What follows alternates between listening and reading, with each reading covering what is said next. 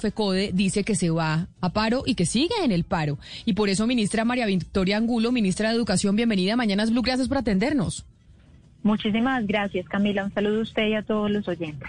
Estamos preocupados por el país, pero yo creo que lo que no se nos puede olvidar principalmente es lo que pasa con los niños, ministra. Y hay un problema gigantesco y es sobre la presencialidad de los niños en los colegios. En medio del tercer pico, otra vez se le dijo a los niños que no podían volver de manera presencial a clases. Sin embargo, si vemos pues a muchos profesores integrantes eh, del sindicato de FECODE en los paros y diciendo, oiga, hasta que no tengamos vacunación total, hasta que no se arreglen las cosas en los colegios, pues no vamos a volver a clase presencial y no a la alternancia. ¿Qué va a pasar con los niños? Bueno, Camila, usted lo decía al comienzo, eh, que no podemos olvidar los derechos de los niños, niñas y jóvenes. Y yo creo que como me preguntaban esta mañana en una entrevista, frente a la alternancia no es un tema sí o no, como si hiciéramos una encuesta de opinión. El derecho a la educación está allí y está más que demostrado en todos los estudios, pues las ventajas de la presencialidad, la afectación que ha habido. Y como comentaba yo también, un proceso que evidentemente tiene que tener unas condiciones, y eso lo hemos hablado con el magisterio, es decir, tienen que estar los elementos del protocolo de bioseguridad, tienen que estar las adecuaciones requeridas, en eso usted sabe, Camila, veníamos avanzando y se requería un mayor ritmo por parte del ente territorial y en eso estábamos, íbamos en el 35% de las instituciones y 1.3 millones de matrícula. Llega el tercer pico, se toma allí una medida con el Ministerio de Salud para que no sea cada entidad territorial por el temor o por la angustia la que tome la decisión de cierre. Los cierres que hay hoy, Camila, son en ciudades o entes territoriales cuyo indicador de ocupación de uso y de positividad supera el 85 y el 30%.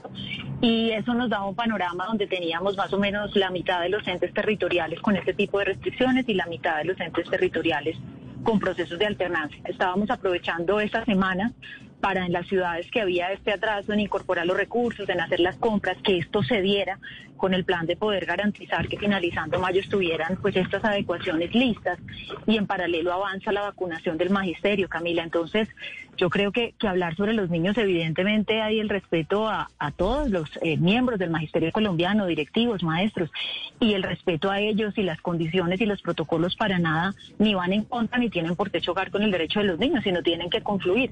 Y eso ha sido lo que hemos venido expresando y obviamente pues llegan las distintas marchas, todos los procesos que se han dado estos días, donde hay un respeto a la protesta pacífica, pero un rechazo a los actos violentos que además están afectando hasta el plan de alimentación, porque usted con el tema del problema de las cadenas de abastecimiento tiene hoy a más de un millón de niños, de los seis millones a los que alcanza el plan de alimentación sin que pueda llegar el plan de alimentación escolar. Todas estas son las aristas de los temas que actualmente se discuten. Ministra, yo me devuelvo un poco al tema de los contagios y a la petición de FECODE de no... Eh, asistir a las aulas y que no exista alternancia tampoco. En términos reales, ministra, ¿qué cifras manejan ustedes sobre los contagios que se dan en las aulas escolares, tanto a profesores como a alumnos? ¿Ese, esa, ¿Esa cifra está consolidada? Ministra. Vamos a ver qué pasó con la ministra. Estamos teniendo, se nos, se nos fue la comunicación con la ministra María Victoria Angulo. Vamos a mirar si la podemos eh, retomar. porque es muy importante, Camila, y además el otro tema que, que, que, también ella misma toca y que sí es bueno hablarlo acá y es el tema del PAI.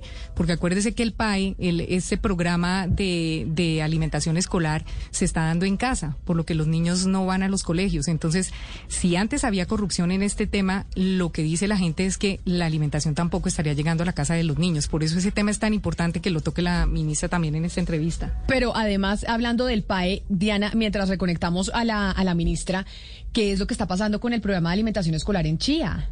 En Chía, Camila, precisamente se entregó este, este contrato del PAE eh, que estaba a punto de firmarse, pero con tantas denuncias, ayer eh, precisamente se iba a firmar, pero además como la alcaldía de Chía eh, también la atacaron los vándalos, pero el PAE de Chía, Camila, la denuncia de los veedores es que se le entregó a una fundación que mostró como experiencia haber trabajado con una pescadería. Entonces, los veedores dicen, ¿cómo es posible que alguien que va a manejar 6.600 millones de de pesos del PAE, presente como experiencia haber trabajado eh, con una eh, pescadería en un contrato de 2.500 millones de pesos. O sea, eh, se está hablando de corrupción y de direccionamiento de contratos en el PAE de Chía, Camila, y ese tema está en el ojo del huracán, tanto de la, de la personería del municipio como de los veedores municipales. Creo que tenemos ya comunicación nuevamente con la ministra de Educación, María Victoria Angulo. Ministra, ¿nos escucha? Sí, Camila, disculpen, pero se cortó la señal telefónica por el lugar donde íbamos en la ciudad. Ya nuevamente acá conectada. Tranquila, ministra. No se preocupe. Eh, ¿Alcanzó a escuchar la pregunta o usted quiere que, yo se la dé? No, no, señora, le pediría el favor. Ok, ministra. Eh, le decía yo sí, el ministerio tiene las cifras consolidadas eh, sobre el contagio en los colegios, tanto a docentes como a estudiantes. ¿Esa cifra está consolidada? ¿Se habla de verdad de un contagio en los colegios y un riesgo latente eh, por la asistencia a los colegios? Mire.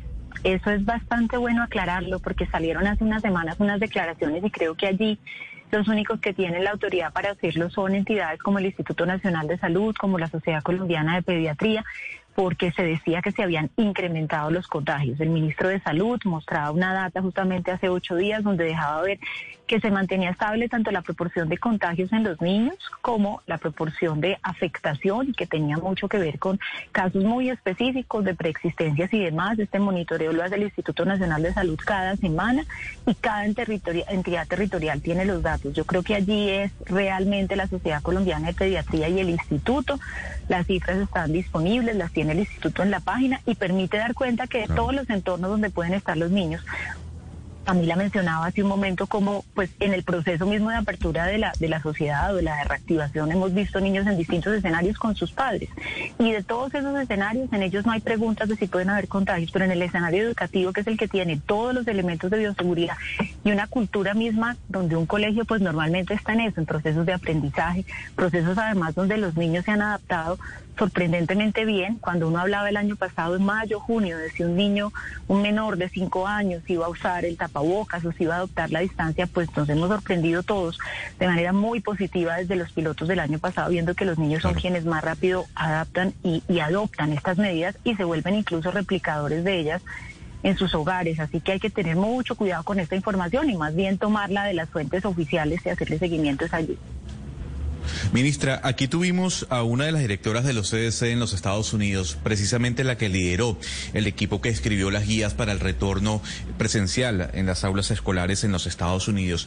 Y ella decía que entre los protocolos hay un punto interesante y es que el colegio no debe cerrar por completo si se detecta un caso de coronavirus en el mismo.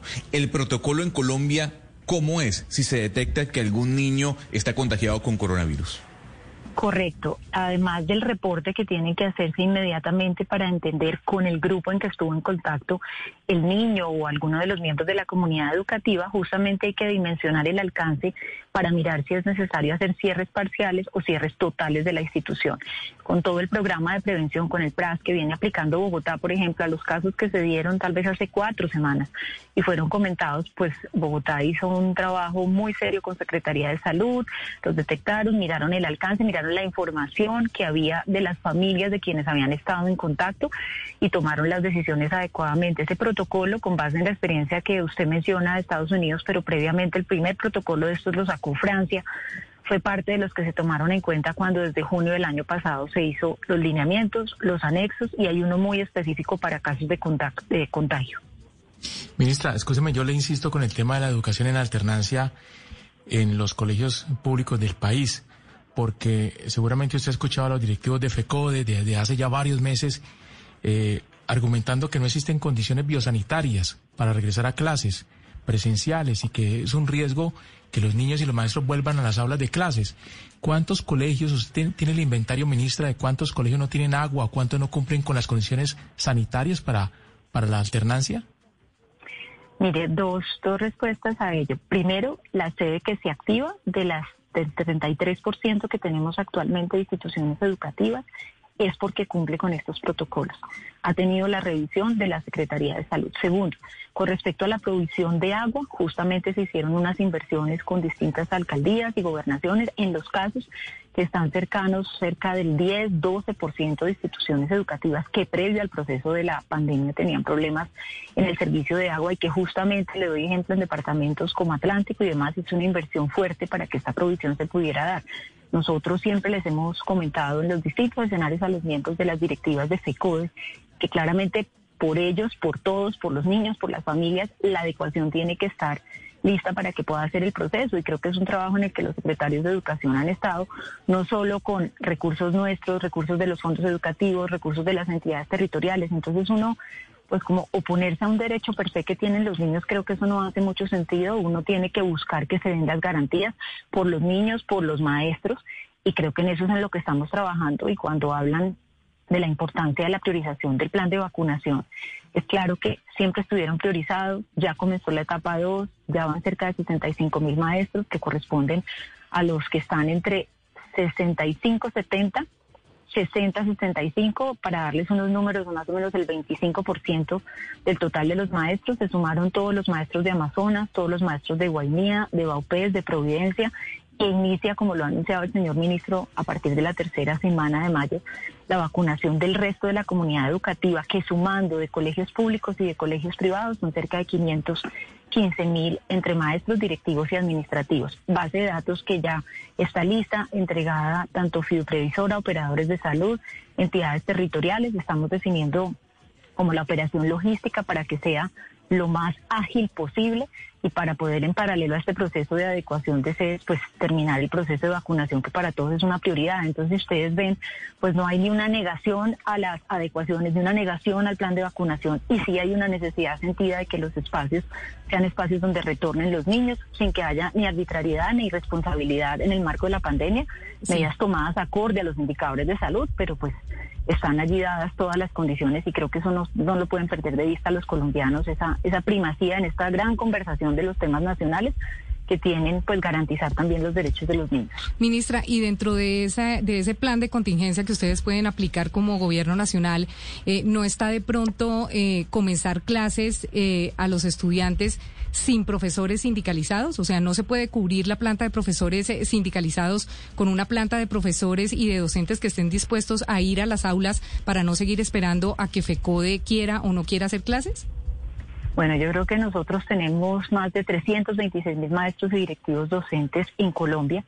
Más allá de si están sindicalizados o no, todos tenemos también que resguardar, por decirlo así, los derechos y el espacio de conversación sindical y los distintos procesos de reconocimiento, de dignificación. Y justamente comenzamos con ello luego de instalado el día de ayer con el Ministerio de Trabajo, la mesa que se hace cada dos años de concertación con las distintas centrales obreras. ¿Esto por qué se los cuento y por qué me parece importante contárselos a los oyentes? Porque mañana ya hay citación de una mesa. Esos son los espacios para discutir los temas de la agenda sindical.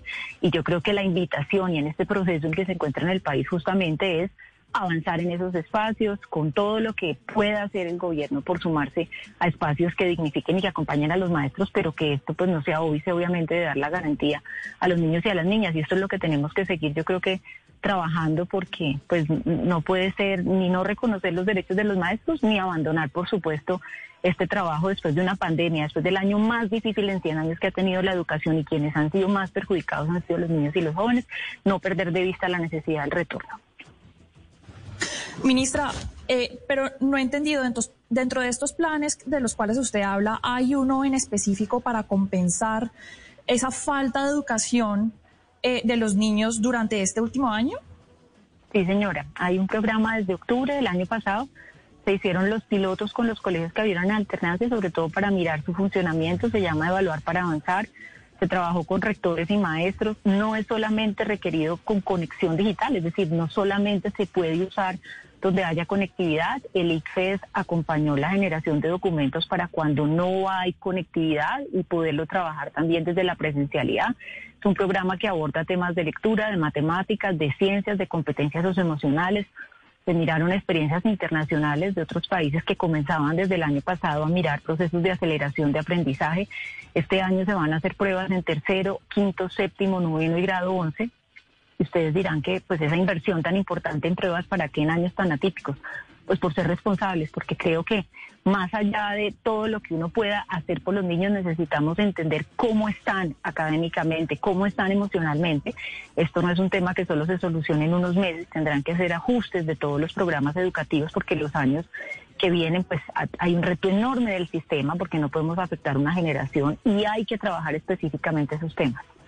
Ministra, yo entiendo que se tiene que ir. Le tengo una última pregunta y se la voy a hacer porque la situación de los niños, pues primero se vio afectada por cuenta del COVID-19 y ahora se ve afectada por cuenta de los paros. Ayer nosotros hablamos con las personas que son miembros del Comité del Paro y todas coincidían en una cosa y en la desconexión tan absoluta del gobierno nacional al que usted pertenece, del presidente Iván Duque, con la realidad del país. Cómo ellos han venido tratando de generar puentes para sentarse y por lo menos poder hablar que el pliego de peticiones que tienen, si bien es bastante amplio, lo que busca es ser la carta que llevan a la mesa para hablar precisamente con el gobierno nacional. Y yo le hago esta pregunta como ministra de Educación, pero también como parte de un gabinete de un gobierno que ha estado completamente desconectado de la realidad del país y eso lo hemos visto con lo que está pasando en las calles. ¿Por qué razón es que no ha habido acercamiento con, en este caso, lo que le corresponde a usted, con FECODE y con los profesores. Y no nos digan que sí, porque lo que coinciden absolutamente todos es que no ha habido mesa. Solo hasta ayer el presidente tendió el puente para hacer una mesa de diálogo. Hasta ayer, después de que el país está completamente incendiado y se anunció el paro nacional desde hace mucho tiempo. Pues Camila, varias cosas que explicarle y que aludirle alrededor de lo que usted afirma de desconexión. Y no se la doy con ideas, se la doy con hechos y le explico a todos los oyentes. Más de 300 espacios en 33 meses con FECODE, infinitas mesas con estudiantes, comunidad académica educación superior. Si hay una cartera que ha tendido puentes a la escucha, al diálogo y al cumplimiento de los compromisos, Camila, ha sido la cartera educativa. Y le explico, los pliegos de los sindicatos los radicaban en febrero y tenía que cumplirse, digamos, un requisito en la ley, que es que todos los sindicatos que los presentaran pudieran unificarlo para que pudiera instalar el Ministerio de Trabajo hubo que hacer varias consultas porque todas las visiones de los sindicatos no eran las mismas y no tenían la misma interpretación legal. Hasta que se pusieron de acuerdo y tuvieron la interpretación legal, se instaló esa mesa, pero no era por negación ni por desconocer la negociación sindical. Cada ministerio tiene un pliego e inicia este jueves porque formalmente teníamos que tener el aval jurídico del inicio de la conversación, Camila. Entonces, sinceramente, pues desde la experiencia, de verdad que con los hechos le puedo pero, decir ministra, que no desde febrero se sabía que los paros venían. o sea, yo entiendo la parte jurídica, pero desde febrero se sabía que el país iba a incendiar. Nosotros incluso en este programa hicimos un recorrido de los de las manifestaciones que se venían y cómo el paro del 28 se iba a sumar al paro, a, la, a las manifestaciones del primero de mayo que son habituales en todo el mundo. Entonces, sí es como una falta de previsión y uno se pregunta, pero ¿qué fue lo que pasó? Si todos sabían que las manifestaciones venían, que había una ebullición social que estaba desde el 2019 y el gobierno en prevención y acción, ustedes todos muy bonitos saliendo en programa a las seis de la tarde sin hablar con la gente y mire el lío en el que estamos. Y por eso se lo digo, se lo pregunto a usted como representante de un gobierno, del Ministerio de Educación, pero como parte del gabinete de un gobierno que está en este momento con un país completamente incendiado y saliéndosele de las manos. Sí, señora, esa es su afirmación, pero creo que merece respeto las realidades que ha tenido cada sector. Y así como usted exhorta que no se han dado, que no se han cumplido, pues yo le digo que en la realidad sí se han cumplido, Camila, y que el pliego sindical se da cada dos años, como lo hicimos hace dos años, y pudimos dar cumplimiento de acuerdo con el magisterio. Y en esta ocasión habían diversas condiciones que no impidieron, Camila, que ante la instalación formal que es un requisito que la norma prevé para usted evaluar un pliego sindical, tuviéramos espacios y reuniones con ellos para hablar de diferentes temas. Entonces no me parece una buena señal para el país. Obviamente cada quien tiene sus percepciones y estamos en un momento donde pues la palabra dice mucho y hay que cuidar mucho las afirmaciones para dar cuenta de los puntos de vista, pero para no desconocer lo que ha hecho al otro. Estas acciones están probadas y definitivamente si usted ve cuáles eran los motivos aludidos antes del paro, no se mencionaba que no se había instalado la mesa. Cada día se van llenando los motivos. Entonces se habla de la alternancia, se habla de la matrícula cero, que por demás ya hoy hay 700 mil estudiantes en el programa. Bienvenida a las sugerencias, Camila, pero están los beneficiarios y me dice usted que no nos hemos sentado con FECODE y están diversos espacios que demuestran que sí, la voluntad toda, mañana el espacio formal de un pliego de diálogo y esto yo creo que no hay que olvidarlo, a pesar de las distintas voces que todas son bienvenidas. Pero yo le hago entonces una pregunta, ministra, y entendiendo que se tiene que ir. Uno de los mayores problemas que mucha gente ve de parte del gobierno nacional es que no aceptan un solo error y no hay un solo mea culpa, que sienten que en todo, todo esto todo lo están haciendo divinamente. Entonces yo le pregunto a usted como ministra de Educación en el sector, con FECODE. Si ustedes vienen trabajando, han hecho todo perfecto, ¿qué es lo que ha pasado que no ha funcionado? Y que tenemos el país parado, o por lo menos los niños sin colegio por cuenta de que los profesores están en paro. ¿Qué es lo que no ha funcionado? ¿Qué es lo que ha pasado? ¿Esto es solo culpa de los profesores? ¿Es solo culpa de FECODE? Mire, Camila, varios temas para mencionarle. Mire América Latina y mire las distintas posturas que han tenido en alternancia, mire otros continentes y mire la solidaridad frente al retorno. Hay posturas políticas del retorno. Usted no puede obviar ni dividir la discusión de lo que estamos viviendo con una campaña preelectoral. Las dos cosas se comienzan a cruzar, que además tienen todo el derecho, obviamente, como tenemos todos los ciudadanos y ellos en su ejercicio, de tener sus ideas y sus principios políticos y de comenzar a poner lo que pareciera optativo como estoy de acuerdo o no en una cosa que es un derecho fundamental. Definitivamente, Camila, no es decir que todo ha sido perfecto y que no hay errores. Definitivamente siempre hay cosas por mejorar, Camila, pero hay una coyuntura donde se están confluyendo distintos factores.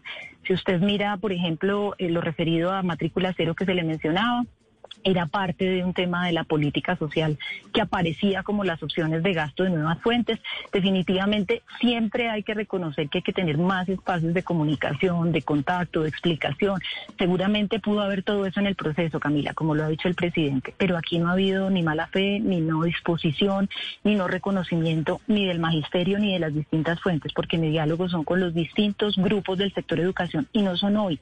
Y por esta coyuntura, Camila, iniciaron desde la semana 2 que inició este gobierno hace 33 meses. Entonces, la disposición sigue viva y siempre las ganas de poder hacerlo mejor. Este país nos invita en este momento a lograr soluciones pacíficas, a, generar escenarios de diálogo. Justamente estoy llegando al espacio que instala el señor presidente Camila y también a tener buena información, porque obviamente cuando hay información pues parcializada también eso hace carrera y la gente de pronto no está enterada ni porque era la mesa, ni, ni las instancias de la negociación sindical, ni los otros espacios que hay para hablar de los otros temas.